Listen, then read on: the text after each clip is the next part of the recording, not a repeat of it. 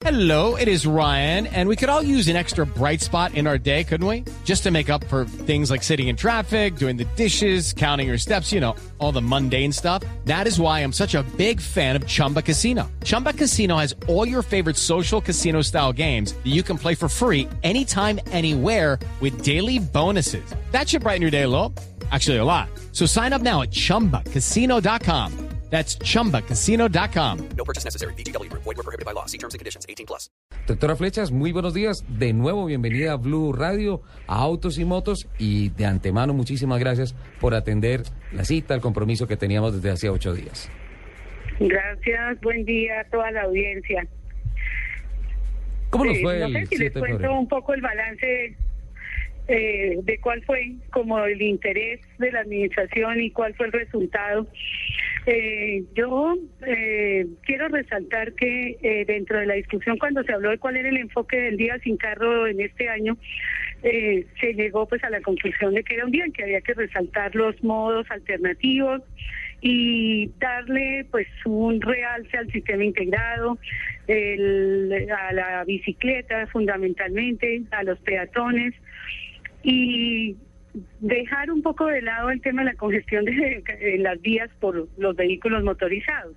Y en ese en ese sentido pues los objetivos se cumplieron, eh, todas estas asociaciones, eh, realmente en este grupo de usuarios de la bicicleta hay unos líderes excelentes, estuvieron dispuestos, atentos a conformar las caravanas, liderar las caravanas, disfrutar la ciudad y realmente la, la conformación pues de toda esta red entre la ciclovía dominical y la red de ciclorrutas pues fue excelente porque tuvimos cerca de 500 kilómetros de vías habilitadas por toda la ciudad.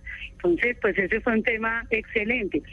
Eh, el sistema integrado tuvo una ocupación importante. Era también de interés de la administración que hubiera un espacio en el que fuera más visible, en el que eh, los ciudadanos se acercaran eh, con confianza al sistema integrado y efectivamente los buses se fueron con, se vieron con una ocupación importante. Se superó el, Aspectos el negativos, millón, se señor. superó el, el millón novecientos mil personas que se pensaba iban a hacer utilización del sistema Transmilenio. Sí, y efectivamente el, el sistema integrado tuvo un incremento de ocupación del 38%. Eh, y Transmilenio también tuvo una ocupación adicional de- del 5 o 7%, el colectivo del 12%. En general, el transporte público tuvo una ocupación mayor. Eh, volviendo a las bicicletas, eh, tuvimos notificación de que la caravana que estaba programada desde el Parque El Virrey, saliendo a las 7 de la mañana por la carrera séptima, finalmente no, no salió. ¿Qué fue lo que pasó? No, esas, esas caravanas de que fueron, por ejemplo, por la séptima hacia los Andes, hacia la zona de universidades, eh, en general funcionaron. Ya en las horas de la tarde sí la lluvia creo que afectó y dispersó a los ciclistas, pero yo pienso que las personas lo utilizaron, se incrementó en el 115% el uso de la bicicleta. Y lo más importante fue la prudencia. Yo especialmente resalto el hecho de que no hubo ningún incidente que involucrara bicicletas. Ninguno. O sea, los pocos accidentes que por demás se redujeron en un 60%, eh, los pocos incidentes que hubo, ninguno eh, involucró usuarios de la bicicleta. Realmente fueron muy respetuosos de las normas, circularon eh, siendo, eh, digamos, muy solidarios, muy prudentes en la vía y el resultado pues sí fue excelente. Doctora Flechas, ¿hubo algo más de 70 comparendos ese día? Sí, comparendos hubo un poco más, eh, sin embargo, sí hubo como cerca de 140, 150, pero en general las- los usuarios acataron la, la restricción, hubo algunos por gases, hubo también eh, por revisión de documentos, eh, también por estacionamiento indebido con los vehículos de carga. Eh, en general estuvo bastante bien, las motos también estuvieron dentro de los operativos de la policía. Ese es el tema sobre el cual también yo quiero llamar la atención. Eh, en seis años se ha incrementado en un 300% la propiedad, de la compra de bicicletas y realmente es un tema que le preocupa muchísimo a la administración porque ha llevado de la mano también un incremento en la accidentalidad de este tipo de vehículos. Los eh, incidentes en que se ven involucrados usuarios de la motocicleta ha, creído, ha crecido eh, en la misma proporción en que ha crecido el parque automotor de motos. Y pues lógicamente que los conductores son mucho más vulnerables a un conductor que va en un vehículo particular. Claro que sí, doctora Flechas. Y con relación a las mediciones medioambientales, ¿cómo nos fue el 7 de febrero? Eh, sí, bueno, ahí en los indicadores ambientales eh, pues hubo una disminución en la en la concentración de, material particulado. El ozono también disminuyó, el dióxido de nitrógeno que tomaron todos estos indicadores de la Secretaría de Ambiente, pues también hubo una reducción, pero eh, por ejemplo, el monóxido de carbono, la reducción fue bastante baja y comentaba la Secretaría de Ambiente que eh, realmente hay todavía un parque automotor de transporte público que es bastante obsoleto y hace que eh, realmente este indicador pues no se haya eh, reducido de manera notoria. Eh, sin embargo, pues es parte del proceso ahora de modernización del SITP y de cambio de toda esta flota. Claro, la renovación del parque automotor tiene que darse en todos los niveles, porque además el vehículo público que, eh, perdón, el particular que se utiliza a diario, es uno básicamente se mueve una hora y media, dos horas en la ciudad, pero esos vehículos se están moviendo 10, 12 horas Incluso hay unos que no paran porque simplemente están alternando el conductor y siguen adelante generando hasta 24 horas de contaminación. Y adicionalmente, pues la reglamentación del ministerio permite una vida útil de esos buses de 20 años y si le hacen lo que ellos llaman la repotenciación, eh, podrían circular 10 años más. Entonces, pues ya esas tecnologías realmente son obsoletas en mayor grado.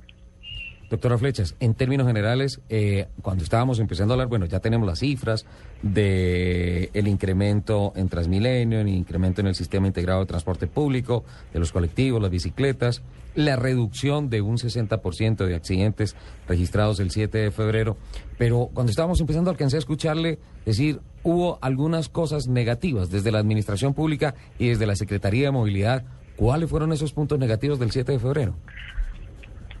Sí, bueno, la avenida Boyacá, por ejemplo, eh, pues presentó un alto nivel de congestión y pues con base en el análisis que hicimos, este es un corredor fundamentalmente de tráfico pesado y de larga distancia, o sea, tiene una énfasis en este tipo de vehículos y estos no dejaron de circular, por tanto, eh, pues se redujo una calzada, pero pues el volumen era el mismo, realmente los vehículos particulares son menores.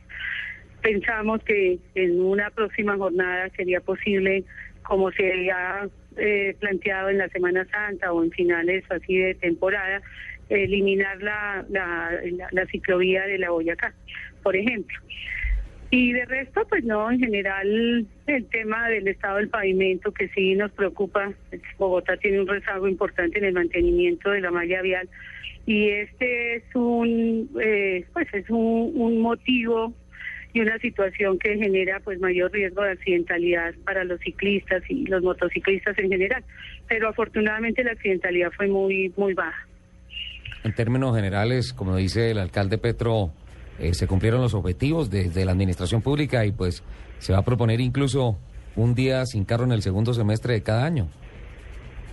Sí, eso, eso mencionó él, no hemos tenido oportunidad de hablar del tema. Me imagino en algún momento estaremos hablando ya de manera particular sobre cuál es su expectativa y, y, su decisión, ¿no? Doctora Flecha, me quedan 30 segundos antes de ir al sistema noticioso de Blue Radio para preguntarle el sábado pasado nos habló de un incremento en la velocidad de la ciudad en su promedio velocidad de alcanzar los 24 kilómetros por hora. A lo largo de esta semana hemos recibido muchas preguntas a través de, fundamentalmente, Twitter, de muchas personas en la capital de la República que preguntan, ¿esa medición se hizo cuándo? Porque hoy en día estamos viendo que la ciudad va más lento. Ese, ese resultado de los 24 kilómetros por hora fue en qué periodo, en qué momento, qué características tuvo esa medición. Sí, nosotros tenemos aquí una eh, disciplina en tomar información periódicamente en estaciones maestras que luego nos permite hacer un promedio de velocidades en toda la ciudad. Y ese es, eh, eh, digamos, el, el, la fuente de esta información. Es confiable, sin embargo, pues lógicamente que la que si los usuarios circulan en determinadas horas del día y en determinados corredores encontrarán congestión y seguramente pues la percepción es esa, pero en general sí se ha incrementado con esta técnica y con estos indicadores ese promedio de velocidad en, en general en la ciudad. Perfecto, doctora Flechas, pues muchísimas gracias por la información. Eh, gracias por atendernos la llamada y pues estaremos molestándola porque pues la movilidad de la capital de la República es eh, preocupación de todos. Que tenga buen día. A ustedes y muchas gracias.